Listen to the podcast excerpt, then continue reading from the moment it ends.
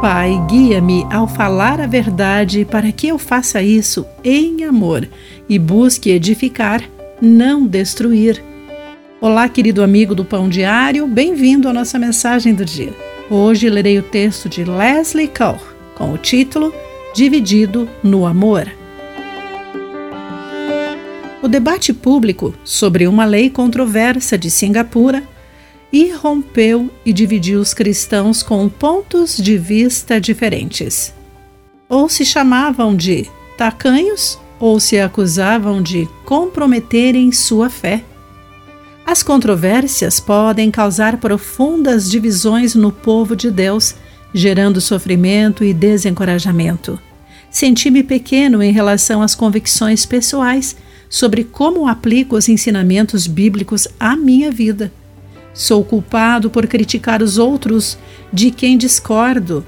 Questiono-me se o problema está no que ou no como expressamos nossos pontos de vista ou na postura do nosso coração. Estamos apenas discordando de opiniões ou procurando desvalorizar como os outros pensam?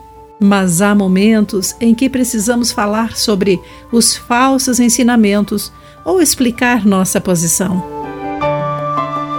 Paulo nos lembra de fazê-lo com humildade, gentileza, paciência e amor, e, acima de tudo, fazer todo o possível para se manterem unidos no Espírito, de acordo com Efésios, capítulo 4, versículo 3 algumas controvérsias ficarão sem solução. A Bíblia, porém, nos lembra de que nosso objetivo deve ser sempre edificar a fé, não a destruir. Estamos desvalorizando os outros para ganhar uma discussão?